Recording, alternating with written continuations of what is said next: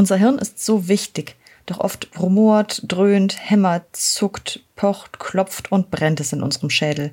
Da ist uns auch ohne viel Denken klar, das sind Kopfschmerzen. Aber woher kommen sie und was kann ich dagegen tun? Das hört sich gesund an. Medizinische Infos, Trends, Interviews mit Experten und Tipps für einen gesunden Lebensstil. Der Otto Press Podcast.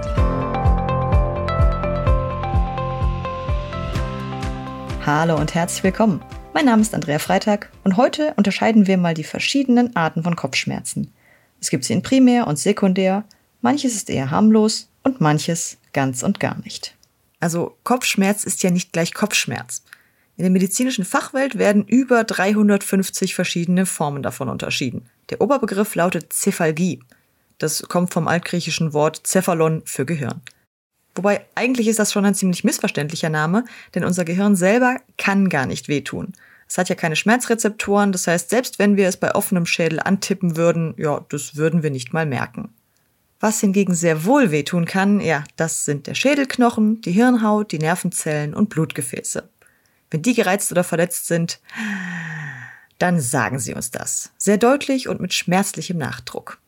Kopfschmerzen an sich werden in zwei verschiedene Arten unterteilt, und zwar einmal den primären bzw. idiopathischen Kopfschmerz und den sekundären bzw. symptomatischen Kopfschmerz.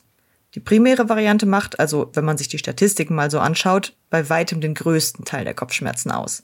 Über 90 Prozent der Kopfschmerzursachen, wegen denen Menschen zum Arzt gehen, sind primäre Ursachen.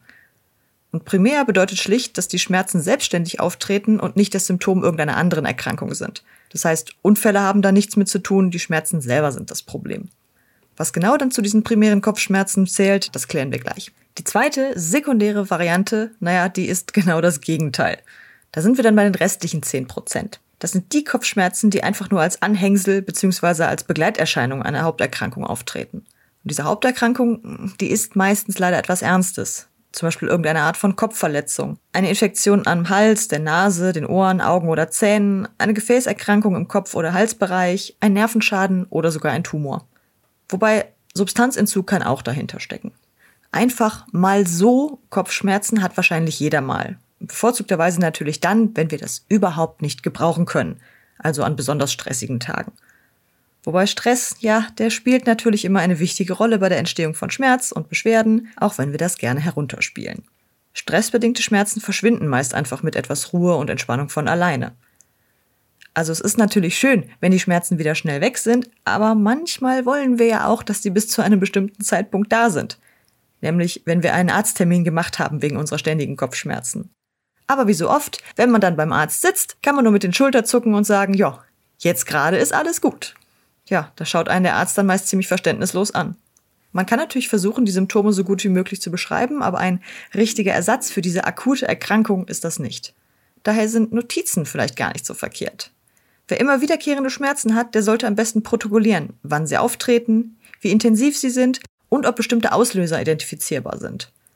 Auch wo die Schmerzen genau auftreten, also am Hinterkopf, den Schläfen, eher brennend oder pochend, das alles können wichtige Indizien sein.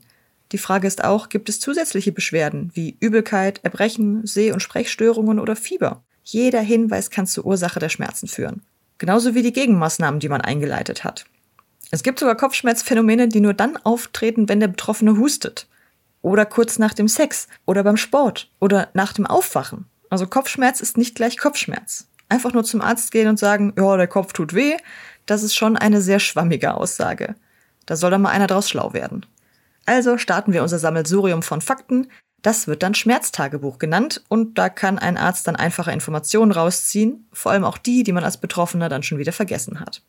Es ist nämlich entscheidend, dass der Arzt herausfindet, ob ein primärer oder sekundärer Kopfschmerz vorliegt. Die Behandlung muss ja völlig unterschiedlich sein, ob ich jetzt stressbedingte Kopfschmerzen habe oder eine ernsthafte Hirnhautentzündung. Und selbst wenn der Arzt jetzt keine Ursache findet, dann kann man anhand dieses Schmerztagebuchs einfach immer noch selber weiterforschen. Manchmal hat das ja auch einfach nur was mit den Sachen aus unserem Alltag zu tun. Wer zum Beispiel immer die Kopfschmerzen nach dem Aufwachen hat, der sollte einfach mal die Schlafumgebung überprüfen. Was ist mit der Matratze, dem Kopfkissen, der Decke? Vielleicht ist auch irgendwo ein Luftzug, der immer auf diese eine Seite vom Kopf draufzieht. Solche Ursachen, die fallen beim Arzt natürlich durchs Raster. Also nur wir kennen unsere persönlichen täglichen Gewohnheiten und können sie auch deswegen nur selbst behandeln. Aber naja, zuerst geben wir jetzt mal dem Mediziner eine Chance. Neben dem Gespräch stehen Ärzten natürlich noch viele weitere Untersuchungsmöglichkeiten zur Verfügung, um die richtige Diagnose auch zu finden. Je nachdem, was er vermutet, kann der Arzt dann nämlich verschiedene weitere Schritte unternehmen. Wenn wir dann bei den sekundären Kopfschmerzen sind und zum Beispiel ein Problem im Gehirn vermutet wird, da wird meist eine Magnetresonanztomographie angefertigt. Das sind diese Aufnahmen, die mittels eines Magnetfeldes erzeugt werden, wo der ganze Körper quasi so zu sehen ist, als ob er in winzige Scheiben geschnitten wäre. Wenn der Verdacht auf Epilepsie lautet, dann können die Hirnströme mittels eines EEG, also der Elektroenzephalographie, gemessen werden. Röntgen oder Ultraschall können dann abklären, ob es sich um eine simple Nasennebenhöhlenentzündung handelt. Wenn jetzt eine Infektion des Gehirns vermutet wird, dann kann man Nervenwasser aus dem Rückenmark entnehmen und das dann auf entsprechende Erreger hin untersuchen. Für die Feststellung anderer Infektionen kann dann auch das Blut auf entsprechende Entzündungsmarker hin untersucht werden. Ja, bei beidem ist es aber halt wichtig, dass man schon einen bestimmten Verdacht hat. Denn es gibt Tausende, Hunderttausende von Krankheitserregern, Bakterienstämmen, Viren, Einflussfaktoren und so weiter. Man kann das Blut oder das Nervenwasser nicht wirklich auf alles davon untersuchen. Das wäre schlicht so, als wenn man in einem Fußballstadion jeden einzelnen Grashalm einmal mit der Pinzette anfassen möchte. Das dauert. Und das dauert unter Umständen viel zu lange, wenn die Diagnose schnell gefunden werden muss. Wenn im Kopf eine Thrombose vermutet wird, dann kann auch eine sogenannte Angiografie helfen. Dabei wird dann ein Kontrastmittel in die Blutbahn gespritzt und da kann man dann jedes einzelne Gefäß besonders gut erkennen. Das heißt, Krankheiten, die mit den Blutgefäßen zusammenhängen, sowas wie Thrombosen, Aneurysmen oder Auffälligkeiten, die können da super sichtbar gemacht werden. Man sieht also, jede Methode hat ihre Vor- und Nachteile und dementsprechend setzt man sie auch nur dann ein, wenn man einen bestimmten Verdacht hat. Je mehr Infos der Arzt also vom Patienten bekommt, desto schneller geht es in die richtige Richtung. Unter den primären Kopfschmerzarten, die also quasi für sich selber stehen, da gibt es einige, die besonders häufig anzutreffen sind und andere, die zwar recht selten, aber dafür bekannt sind. Unser erster Kandidat ist der absolute Favorit, sozusagen der Star, der Spannungskopfschmerz. In 90 Prozent der Fälle von Kopfschmerzen handelt es sich um simple Spannungskopfschmerzen. Das fühlt sich dann irgendwie drückend oder dumpf an und dauert meist so ungefähr eine halbe Stunde, kann aber auch mehrere Tage anhalten. Der Vorteil an den Spannungskopfschmerzen ist, die nerven zwar und tun auch weh, aber sie schränken uns nicht besonders ein. Also ich könnte zu Hause bleiben und mich entspannen, aber wenn was Wichtiges ansteht, ja, dann kann ich da auch problemlos durchpowern. Wobei das mit dem problemlos durchpowern jetzt auch wirklich nur für die leichteste Form gilt. Spannungskopfschmerzen gibt es nämlich in drei verschiedenen Intensitäten. Die ersten beiden sind episodisch, die dritte leider chronisch. In Stufe 1 treten die Schmerzen nur gelegentlich auf, so maximal einmal im Monat. In Stufe 2 wird es mit mehreren Tagen pro Monat dann häufiger. Ja, und in Stufe 3 ist der Schmerz chronisch geworden. Er tritt an mehr als 15 Tagen pro Monat auf, und zwar über mehrere Monate hinweg. Für Stufe 1 würden die meisten Menschen nicht zum Arzt gehen. Es ist irgendwie unspezifisch, wann das auftritt, und es geht ja auch wieder vorbei. Wobei, wenn das Ding Spannungskopfschmerz heißt, dann könnte ja meinen, dass es einfach nur eine simple Verspannung ist. So zum Beispiel die Nackenmuskulatur steht da ja besonders im Verdacht. Aber warum tut der Nacken dann selber nicht so weh? Okay, verspannt ist der schon, aber merken wir das jetzt so wirklich? Also wer beim Spannungskopfschmerz jetzt der Auslöser und wer das Symptom ist von Hals und Nacken? Ja, das ist eine gute Frage, die noch nicht vollends beantwortet werden konnte. Die meisten Menschen helfen sich so bei leichten Spannungskopfschmerzen mit einer Kopfschmerztablette, so mit ASS, äh, Paracetamol oder Ibuprofen und der Spuk ist schnell wieder vorbei. Insbesondere, wenn man die Tablette mit viel Flüssigkeit hinunterspült. Aber Achtung, Wer nämlich regelmäßig Kopfschmerztabletten nimmt, der riskiert dadurch Dauerkopfschmerzen zu bekommen. Meist werden maximal zehn Tage pro Monat als Grenze angesehen, wobei das natürlich ein standardisierter Richtwert ist, der nicht für jeden Einzelnen gelten muss. Wer seine persönliche Grenze überschreitet, dessen Körper gewöhnt sich an diese Zufuhr von Schmerztabletten. In Zukunft muss dieser Level konstant gehalten oder sogar noch erhöht werden, um die kopfschmerzfreie Wirkung zu erhalten. Also mit Schmerzmitteln besser sparsam umgehen und vielleicht ein paar Alternativen eine Chance geben. Zum Beispiel soll Minzöl auf den Schläfen oder im Nacken die Kälterezeptoren ansprechen und so den Schmerz überlagern. Und, naja, was hilft gegen Spannung? Entspannung.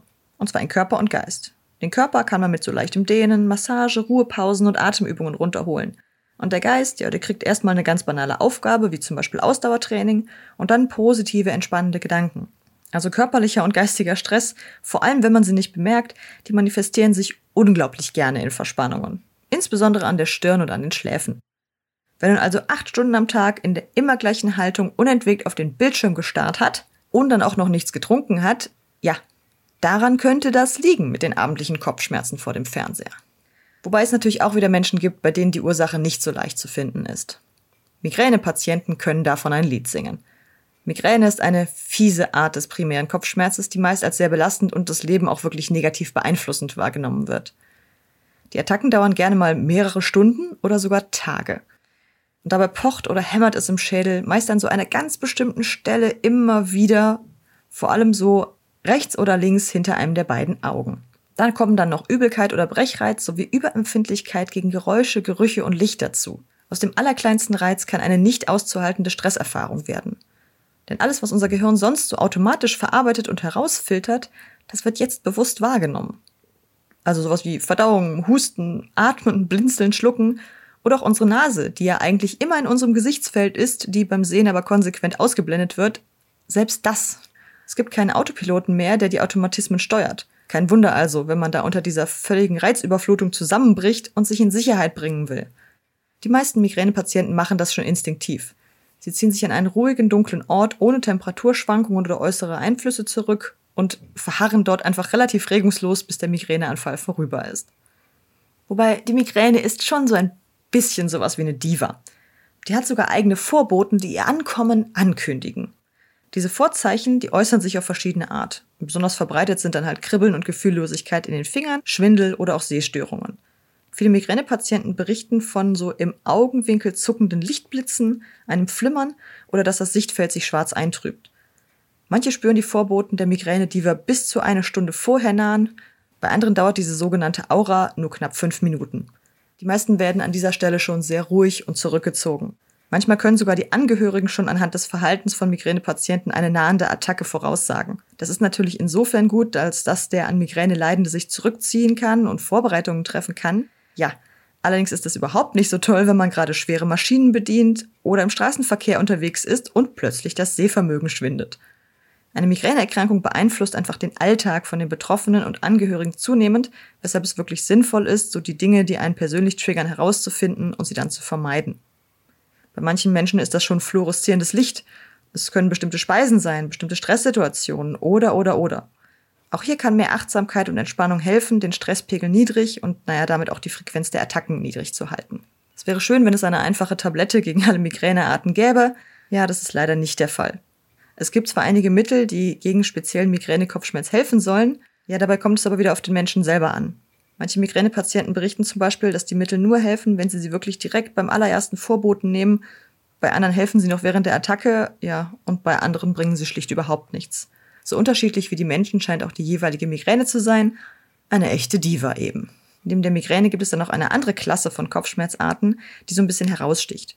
Die ist zwar überaus selten und es sind nur wenige Menschen betroffen, ah, aber die dafür dann umso heftiger. Die Rede ist von der Klasse der Trigemino-autonomen Kopfschmerzen, beziehungsweise der autonomen Trigeminuscephalgie. Ein großes Wort, das sich aber leicht aufschlüsseln lässt. Trigeminus, das bedeutet Drilling und bezeichnet in der Medizin einen in drei kleinere Teile verästelten Hauptnerv in unserem Gesicht.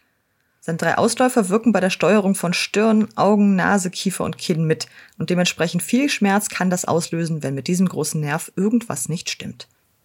Die Kopfschmerzen, die dann mit dem Trigeminus zusammenhängen, die treten meist ebenfalls attackenartig auf, aber eher episodenhaft. Das heißt, dass die Betroffenen in einem bestimmten Zeitraum immer wieder die heftigsten Schmerzattacken erfahren und dann Monate oder Jahre völlig schmerzfrei sind. Im Übrigen naja, muss man diesen Kopfschmerz von der Trigeminusneuralgie abgrenzen. Unter einer Trigeminusneuralgie versteht man nämlich Gesichtsschmerzen, die wirklich durch noch kleinere Reize ausgelöst werden können. Da reicht schon ein Luftzug oder eine simple Kaubewegung, dass man im ganzen Gesicht Schmerzen hat. Zwar hängt es auch mit dem Trigeminus zusammen, aber per Definition handelt es sich nicht um Kopfschmerzen, darum gehen wir heute nicht weiter darauf ein. Ein typischer Vertreter der Trigemino-autonomen Kopfschmerzen hingegen ist der Cluster-Kopfschmerz.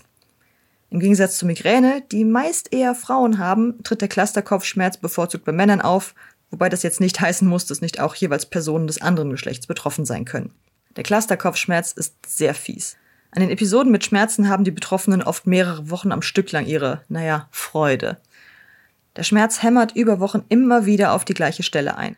Ein Cluster bedeutet so viel wie Gruppe oder Haufen, also häufen sich die Kopfschmerzattacken in einem Zeitabschnitt und sind dann für die unbestimmte Zeit wieder weg. Clusterkopfschmerzen gelten als die stärksten auftretenden primären Kopfschmerzen. Eine Attacke kann Minuten oder Stunden dauern und häufig treten dann im Abstand von wenigen Stunden immer wieder neue Attacken auf.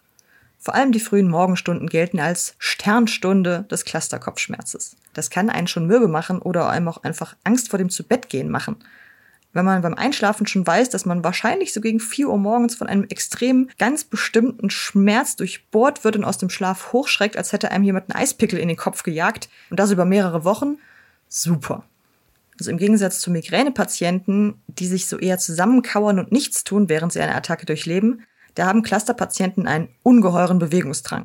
Sie laufen auf und ab, so als wollte das Gehirn damit vor den Schmerzen weglaufen. Auch die Clusterkopfschmerzen treten meistens auf einer Seite auf und das auf dieser Seite sitzende Auge oder auch das obere Augenlid sind dann meistens betroffen. Sogar die Nase ist auf dieser Seite verstopft oder sie läuft. Früher, als es noch gar keine Kenntnisse über die Krankheit oder gar Medikamente dagegen gab, da wurde der Clusterkopfschmerz sogar als Suizidkopfschmerz bezeichnet. Einfach weil sich etliche Betroffene viel lieber umgebracht haben, als weiter diese unerklärlichen Schmerzen zu erleiden. Die Steigerung ist dann nochmal der chronische Clusterkopfschmerz. Da bleiben dann auch noch diese normalerweise typischen beschwerdefreien Zeiten aus. Ganz toll. Also warum es genau zu den Phasen ohne Schmerzen kommt oder eben nicht, das ist noch nicht genau bekannt. Interessant ist aber, dass die Attacken bei vielen Cluster-Kopfschmerzpatienten präzise zu ganz bestimmten Tageszeiten und insbesondere im Frühling oder Herbst auftreten. Die Mittel gegen diese spezielle Schmerzart stammen meist aus der Klasse der Triptane. Das sind gefäßverengende, entzündungshemmende und schmerzlindernde Medikamente, die auch gegen Migräne eingesetzt werden können. Leider ist aber auch hier wieder sehr individuell, welche Therapie bei wem anschlägt. Manchen Patienten hilft zum Beispiel auch ein Lokalanästhetikum, das einfach wie ein Nasenspray genau in die Nase verabreicht wird, anderen hilft es, hochprozentigen Sauerstoff zu inhalieren. Es gibt mittlerweile sogar Schmerzzentren, die auf die Behandlung von Menschen mit Clusterkopfschmerz spezialisiert sind. Dort kennt man dann übrigens auch die zwei kleinen Brüder des Clusterkopfschmerzes, die paroxysmale Hemikranie und das Sunkt-Syndrom. Die paroxysmale Hemikranie hat dieselben Symptome wie der Clusterkopfschmerz, allerdings sind die Attacken mit maximal 45 Minuten wesentlich kürzer, treten dafür aber auch häufiger auf. Paroxysmal bedeutet übrigens anfallsweise auftretend und Hemikranie Halbschädel. Das Gute an dieser Form ist aber, dass sie mit bestimmten nicht steroidalen Antirheumatika gut behandelbar ist. Als dritte und letzte im Bunde der typischen trigeminoautonomen Kopfschmerzen haben wir dann noch das Sunkt-Syndrom. Sunkt ist die Abkürzung der englischen Bezeichnung und im Deutsch würde das in etwa lauten kurzdauernder, einseitiger, neuralikformiger Kopfschmerz, konjunktivalen Injektionen und Tränenfluss. Beim Sunkt-Syndrom sind die Attacken dann nochmal kürzer als bei der paroxysmalen Hemikratie. Meistens sind es wirklich nur Sekunden oder wenige Minuten. Aber auch hier sind wir im Hoheitsgebiet des Trigeminus, insbesondere dem Bereich um die Augen. Meist fokussiert sich der Schmerz auch auf die Umgebung eines der beiden Augen und fährt dann wie ein Blitz oder Eispickel in den Körper. Das jeweilige Auge wird auch hier meistens rot oder beginnt zu tränen. Tja, auch beim Sunkt-Syndrom ist das mit der Therapie so eine Sache. Es gibt zwar ein Schmerzmedikament, das bei vielen Patienten anschlägt, ja, aber bei dem steht auf der Nebenwirkungsliste ganz oben Kopfschmerzen. Super. Da müssen die Ärzte und die Betroffenen natürlich entsprechend Nutzen und Risiko gegeneinander abwägen. Kopfschmerz, der von Medikamenten verursacht wird, zählt übrigens zu den sekundären Kopfschmerzen. Und damit machen wir nochmal ein gewaltiges Fass auf. Die Gründe können so vielfältig sein. Da wären zum Beispiel eine Gebissfehlstellung, ein Sonnenstich, Bluthochdruck, eine nicht diagnostizierte Sehschwäche, die dafür sorgt, dass man immer die Augen zusammenkneift und die Muskulatur überanstrengt, eine Infektionskrankheit, ein Schädelhirntrauma, eine Hirnhaut- oder Schläfenarterienentzündung, Hirnblutungen, eine Sinusvenenthrombose, Wirbelsäulenverletzungen, Alkoholmissbrauch, Medikamentenentzug, ein eingeklemmter Nerv, ein Tumor oder ein Schlaganfall. Und dann kommen da noch hunderte weitere dazu, aber die zählen wir jetzt nicht auch noch alle auf. Viele davon sind sehr individuelle und vor allem seltene Erkrankungen. Also für einen Mediziner ist es definitiv wichtig, die zu kennen und auch die Zeichen richtig zu deuten, aber als Laie muss man die nicht alle im Kopf haben und gleich bei jedem ersten Kopfschmerz an eine lebensbedrohliche Krankheit denken. Das kann einen dann ziemlich kirre machen und dann führt das wieder zu Stress und dann hat man wieder jede Menge Probleme damit. Meist ist besondere Aufmerksamkeit geboten, wenn die Kopfschmerzen extrem stark und schlagartig auftreten. Also vor allem, wenn sie noch nicht bekannt sind. Ein Migräneveteran, ja, der wird mit den ihm bekannten Schmerzen ganz anders umgehen als jemand, bei dem die Schmerzen zum ersten Mal auftreten. Meist passiert das so zwischen dem 12. und 20. Lebensjahr. Aber Achtung, wenn es zu einer unbekannten und heftigen Kopfschmerzattacke noch dazu kommt, dass der Nacken steif wird, sich hohes Fieber, epileptische Anfälle, Bewusstseinsstörungen oder neurologische Ausfälle einstellen, also wenn man zum Beispiel nichts mehr sehen oder fühlen kann oder seltsames Zeug redet, dann heißt es ab ins Krankenhaus. Das hat mit einfachen Kopfschmerzen nichts mehr zu tun und muss sofort überprüft werden. Zwar kann in den allermeisten Fällen Entwarnung gegeben werden, es handelt sich um eine harmlose vorübergehende Verspannung, aber sicher ist sicher.